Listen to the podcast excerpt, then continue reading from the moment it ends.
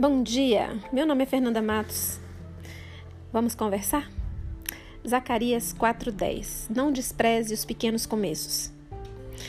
Talvez por tanto começar e não terminar, você quer desistir de vez. Talvez tenha esperado algo que algo incrível aconteça na sua vida, para que enfim é, você se torne uma pessoa feliz e realizada. Tenho que te dar uma notícia. Não vai acontecer nada. Enquanto você espera, a vida acontece. Comece e recomece quantas vezes for preciso. Um passo por vez. Mova-se. Seja incrível. Aconteça e faça acontecer. Deus te abençoe. Que seu dia seja incrível.